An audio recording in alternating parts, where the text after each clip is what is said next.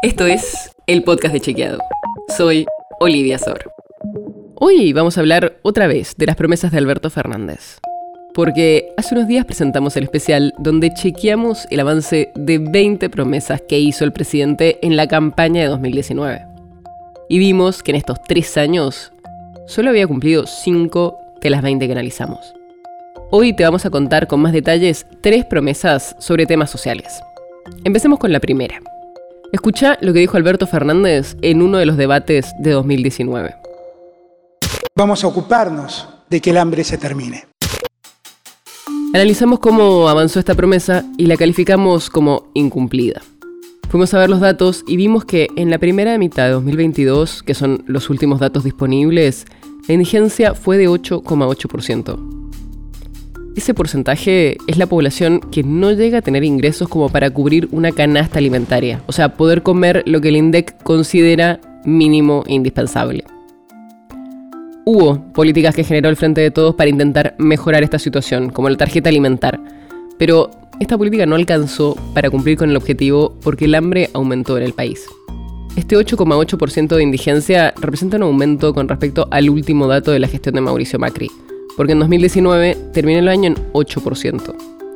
Y hay otros indicadores alternativos como el índice de inseguridad alimentaria que mide la FAO y la UCA que también muestran una suba en relación a 2019. Otra de las promesas que chequeamos fue sobre las viviendas, que sabemos es un tema importante para millones de argentinos. Porque en 2019, el ahora presidente prometió que iban a construir viviendas para los argentinos y permitirles a los sectores medios acceder a créditos para que puedan comprar sus primeras casas. Al principio de su gestión, Fernández creó el Ministerio de Desarrollo Territorial y Hábitat, un ministerio específico para atender el déficit habitacional.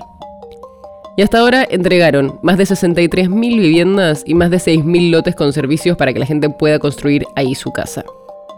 Pero eso está lejos de cubrir el déficit habitacional del país, que se calcula en más de 3 millones y medio de vivienda. Hablamos con especialistas y nos dijeron que no se lleva adelante un plan específico para atender las necesidades habitacionales de la población.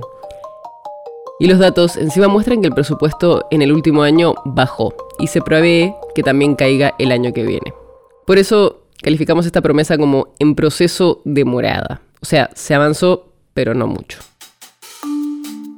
Para terminar hoy, la otra promesa que chequeamos es sobre la creación de un Consejo de Seguridad, que fue algo que prometió Alberto en 2019. Pero en estos tres años no se creó ningún nuevo consejo con esas características ni se envió al Congreso un proyecto de ley para su creación. Por eso calificamos esa promesa como incumplida.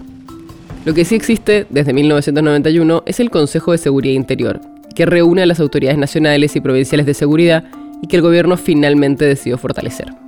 Las notas sobre las que se basa este episodio fueron escritas por Juan José Domínguez, Lucía Martínez y José Jiménez. Si quieres saber más sobre esto y otros temas, entra a chequeado.com o seguinos en las redes.